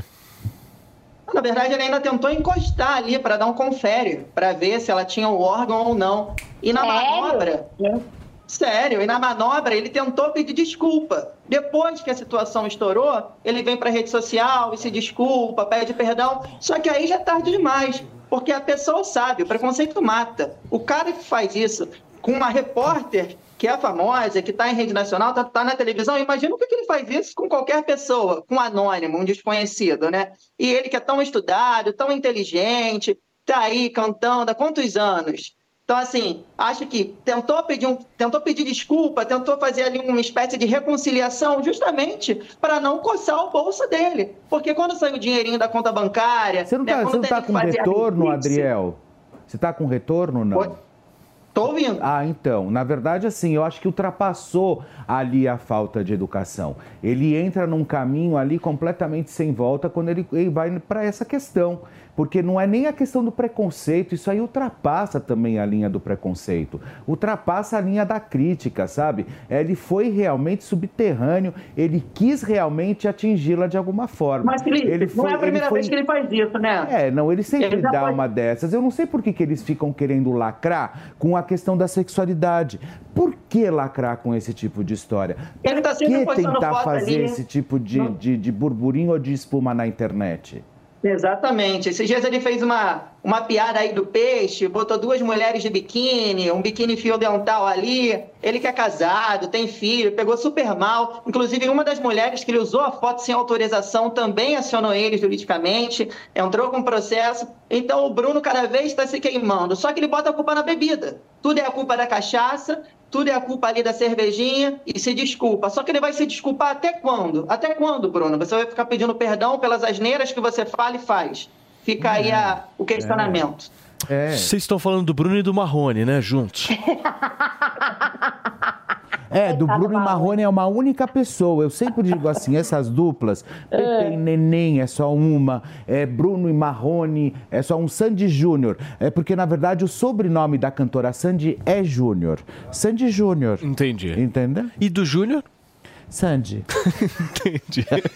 Turma, daqui a pouquinho a gente vai falar sobre o sobrevoo que Neymar fez É. na Disneylândia dele, lá em Mangaratiba. Ah, a gente vai falar sobre isso, vamos falar sobre vários outros assuntos, certo, certo Mary? Tô dando uma olhada aqui nas próximas pautas que nós teremos. Fê, tem alguma coisa pra gente avisar a nossa audiência? Porque isso é importante. Temos que Olha, falar pra nossa que tá audiência que teremos ainda também, neste programa. Pois é, deixa eu só dar, dar um- Ah. uma rapidinha pra vocês. É, saiu aquele burburinho na internet, né, sobre o David Brasil, nosso querido influenciador, também promoter, sempre infiltrado ali com as celebridades, que ele seria, na verdade, talvez o gigolô de algumas garotas ali, infiltrando jogadores de futebol no meio. Só que ontem eu falei com o David Brasil e a gente tem um áudiozinho depois pra passar pra vocês, ele respondendo sobre essa Show de bola. Na manhã dessa sexta-feira, a gente está avaliando aqui uma tática promovida por jogadores de futebol e que foi revelada por uma influenciadora espanhola de como é que um jogador chaveca uma mulher. E a gente está tentando entender se essa tática tem alguma metrificação, certo? Porque nós somos liberais e a gente gosta de planilhas, certo, meu uma querido? coleta de. Planilha. A gente quer saber se a política pública dá resultado mesmo, é na ponta, certo? Mas você vê que assim, é, mandar foguinho no direct assim, é uma coisa que exige tanto, assim, sabe, tanto investimento. né? Tanta elaboração. É tanta, sabe, é, é, vontade, né, de, de conhecer a pessoa, né? O Adriel, qual que é a melhor tática, hein, querido? Acho que não só o foguinho, né? Hoje em dia a galera também bate uma palminha ali, aplaude. Então parece que começa com a palminha. Você manda... Aí depois vai pro Isso, foguinho e depois pro diabinho, né? Não, e depois manda berinjela. Eu recebo um Recebe berinjela? berinjela, um monte. Mas Eu falo, será que é porque eles acham que eu sou vegano? Alguma Agora, é? Alguma coisa. Quem manda berinjela pra Eu você? recebo um monte de emoji de berinjela. ô- Ah, gente, manda pra mim também! Eu não sei porquê. Será que acham que eu sou vegano, Adriel? Mas, Pode ser, mas, talvez. Não. Isso é uma sinalização muito clara, né? Porque berinjela? É, é uma experiência que é? de vida diferente, um- uma linha né, de raciocínio completamente diferente. Eu adoro É, berinjela empanada. Eu gosto de berinjela, eu gosto de berinjela parmejana, enfim. A parmegiana, gosto de isso várias aí. berinjelas. A dieta indica um estilo de vida, né? A dieta indica, é, indica o bate aqui, mano. Eu gostei disso. Mano, Que bela análise do mano. Olha, maravilhoso, maravilhoso. Não, eu acho, eu acho que a- é- agora é moda. Mas, gente, qual é o problema? Se você leva, às vezes, uma cantada na rua, eu acho que rede social também, ela tá aí pra isso, vai. Para as pessoas se paquerarem, enfim, manda uma carinha, manda um beijo, manda um aplauso, enfim. Qual é o problema? A menina E tá não só solteira. mensagem, né, filho? Hã? Hoje em dia a galera sai curtindo. Eu vou ali no perfil da Antônia curtir cinco fotos dela. Opa, já tô chamando a atenção da Antônia. Aí a Antônia retribui o like. Pô, cinco é muito, começa. É. Ariel, você sabe que eu sou uma bestada? Eu não vejo o que as pessoas. É, é, porque é é, eu não vejo, eu não É porque vejo. ela não em tem, direct né, Paulo? também, o povo só me Ela fala de política tem, no né, direct. rede Eu acho que os homens né? têm medo de me encantar, é sério, Felipe. Eu acho que os homens têm medo de me encantar. Gente, eu sou de boa. Você, meu amor, você é. Antônia tá é solteira? Antônia dá trabalho, turma. Não, eu tô solteira, Dani. Há dois anos solteira. Pô, que isso. Agora ouvi essa, Antônia. Quero saber se você adquiriu esse curso. Com a polêmica que teve aí do Neymar, a fofoca aqui, o veneno escorrendo. A Fernanda Campos, que é ex-amante do Neymar, disse que seduziu o Neymar usando o poder da mente. E agora ela tá vendendo um curso digital aí. Seduziu, Cara, não tem condições. Esse Não, você não tá dá certo. brincando. É sério isso? É sério. É sério? ela Pode tá entrar no usando o poder da link lá mente. pro curso. É a trans? Foi a, é a trans essa, Não, Fernanda? não é a trans, é a menina mesmo. Tem, é, já veio de fábrica. É, norma- é, veio, é. Agora, o, Adriel, você sabe que eu tô. Eu não sei, mas eu tô sentindo você um pouco confuso, assim, porque às vezes eu tô sentindo você meio que dando em cima da Antônia. Ele, é que o Adriel, de vez em quando, o Adriel, de vez em quando, dá defeito. É, você, você, você é aquela faca que É corta porque pros dois vocês lados? gays me amam, os gays têm tesão em mim, gente. É isso que vocês precisam entender. Não, eu- é, é curioso, porque eu tô vendo, eu tô vendo o Adriel ficar, meu, bem assim, sei lá, excitado assim ao lado da Antônia aqui no telão. Não, eu, eu- de verdade, eu acho a Antônia gata. Como é que você tá vendo isso, Antônia Paulo? Gata. Ela tem um sex appeal. A Antônia é minha vizinha, a gente mora em bairros próximos. Hum. Eu sei que ela faz muito churrasco na casa dela. Olha, tá Olha, stalker. churrasco. É um stalker. Tem berinjela no churrasco. Assada. Se vocês não tiveram essa mesa, eu, eu acho que a Antônia tá mudando o Adriel de alguma forma. Curioso isso, né? O poder que a Antônia Fontenelle Olha, daqui tem. a pouquinho tem um áudio exclusivo. Inclusive, já falei com o David Brasil, ele autorizou mostrar o áudio aqui, viu? Turma, daqui a pouquinho, mas antes vamos falar de ostentação aqui, porque Neymar sobrevoou a sua Disneylândia em Mangaratiba de um helicóptero e mostrou nos stories do Instagram todas as imagens, certo, Fê? Faz, né? O jogador do Paris Saint-Germain, ele é jogador ainda? É, é, ele joga uma vez a cada Não, seis ele tá meses. bem, ele joga bem. É, Ele é, é. jogador? Ele é jogador ainda? Não? É, claro que é. Não foi São férias. Futebol Não foi perguntei se ele joga bem. Eu só perguntei- Ah, tá bom, entendi. o jogador do Paris Saint-Germain fez uma brincadeira relacionando o tamanho de sua mansão com o famoso parque de diversões. O terreno de 10 mil metros quadrados conta com um campo de futebol, quadras esportivas, três piscinas, helicóptero particular, marina e até uma pista de kart. A propriedade também possui um lago, pessoal, artificial que inclusive foi embargado, né, é, pela, pela, pelo, não é nem- foi pelo IBAMA, pelo, pelo Ministério do, É, a- do, Ministério Meio Ambiente. do Meio Ambiente, né? Foi, foi A Secretaria do é, a Secretaria lá de do. Mangaratiba. Isso, de Mangaratiba e ele vai ter que pagar 16 milhões. Aí acontece o seguinte, é, e acabou, né, como eu disse, acabou interditado. E agora, é, e na época, quando foi interditado, é porque foi alegado que, a- eles alegaram, na verdade, que, o, que teve desmatamento, que... Quebras de rochas indevidas. É, quebras de rochas indevidas. O que não pode quebrar pedra? Não pode, querido. Determinadas rochas, não. É, Eu quero entender por que que vocês estão falando desse assunto há uma semana. Só pra saber. Eu só queria entender por que, que você se meteu.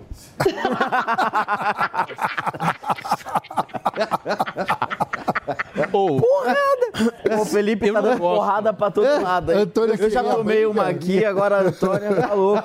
Queria briga, Antônio. Eu não gosto muito, eu não gosto muito de clima tenso, mas eu tô sentindo um negócio ruim entre Antônio e o Felipe. Só queria entender por que, que você se Porque eu não meteu. aguento mais ouvir esse assunto. Ai, ai. entender. Ariel, você quer dar fofoca. Eu Vamos sei lá. que você quer, você quer, você sabe o que você quer? Você quer o áudio, você quer o áudio do David Brasil. Eu quero áudio, É mas isso antes eu que quero perguntar uma coisa pro Ariel. O Ariel é da fofoca. É Adriel, eu falei no querida. meu canal, Eu falei no meu canal que o bispo me ofereceu 500 mil reais para eu ir pra fazenda e eu disse, se me der um milhão eu vou. Ninguém comentou sobre isso. Agora, o patrão do Ariel comenta uma mentira que diz que eu pedi 70 mil e, o, e, o, e o- a Record me ofereceu 35.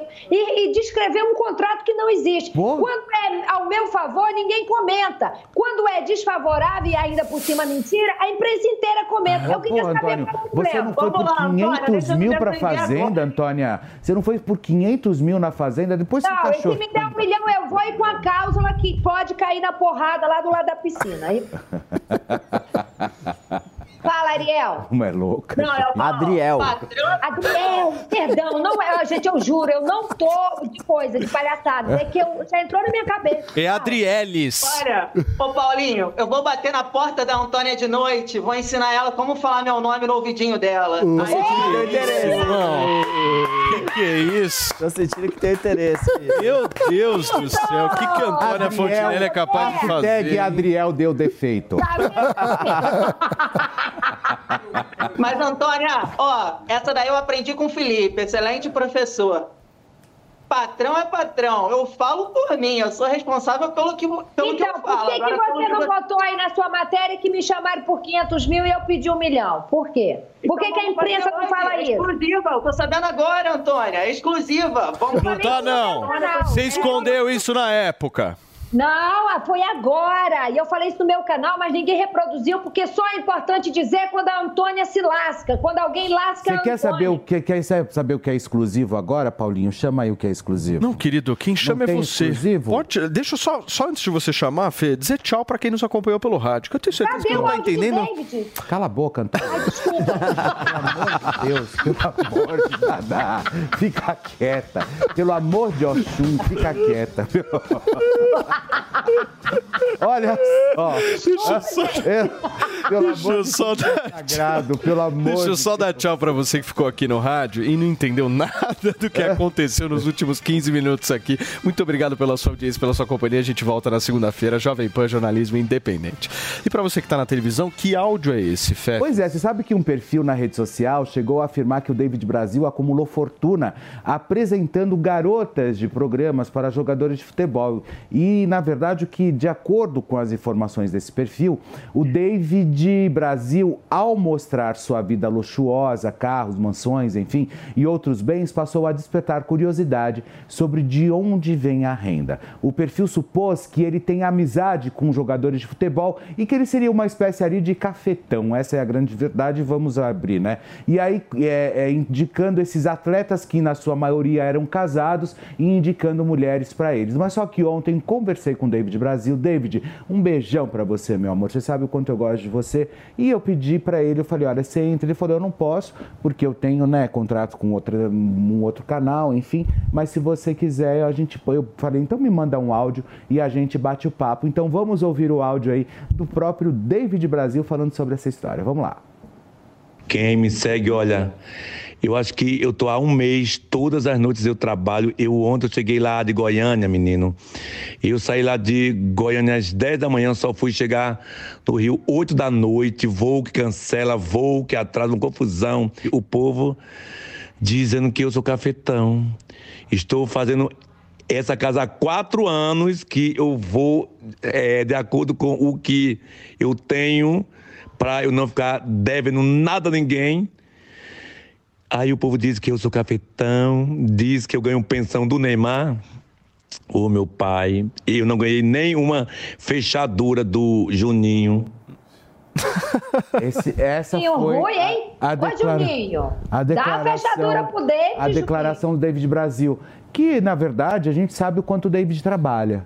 Ele trabalha muito, ele tem contrato com várias marcas. Gente boa ele, né? Várias marcas, assim, no, em- no Rio de Janeiro, com supermercados, com lojas, enfim. Ele vive viajando, fazendo o trabalho dele. Deixa o cara trabalhar. Foi como ele disse, há quatro anos eu tô, eu tô é, construindo a minha casa, que é uma boa casa. E tá certo, o cara trabalha para isso, meu. Agora, ele não tem então essa agência. Não existe isso. Não existe isso. Agência. Agência. É, Essa agência. essa- essa agência. essa empresa, Essa agência. essa articulação organizada é, não A existe. agência chama agência de network. Ah, entendi. Não é? Então, ou seja, não, não tem absolutamente nada disso, pessoal. Muito Nada bem. disso. Turma, vamos para o nosso departamento de charges e memes digitais, porque ele atuou hoje. Nós temos um único meme. E esse meme é este daqui que vocês verão no telão. Ah, nós temos aqui o nosso queridíssimo Adrielis dizendo o seguinte: o tiozão Games está dizendo, dos bonequinhos do Adriel, o que mais gostei foi o do Paulo Matias. Encomendas no direct. Eu não vi esse meu boneco aqui. Ai, que bonitinho, Paulo. Que interessante. Mas cadê o boneco é mais interessante do que o próprio. Muito bem. Turma, muito obrigado, viu? Puta programa louco, meu. Eu vou descansar no final de semana. Até logo, hein? Um Tchau. beijo, tchau. Beijão. A opinião dos nossos comentaristas não reflete necessariamente a opinião do Grupo Jovem Pan de Comunicação. Realização Jovem Pan News. Judy was boring. Hello. Then Judy discovered ChumbaCasino.com. It's my little escape. Now Judy's the life of the party. Oh, baby, Mama's bringing home the bacon. Whoa, take it easy, Judy. The Chumba life is for everybody. So go to ChumbaCasino.com and play over 100 casino style games. Join today and play for free for your chance to redeem some serious prizes. ChumbaCasino.com. No purchase necessary. Void where prohibited by law. 18 plus terms and conditions apply. See website for details.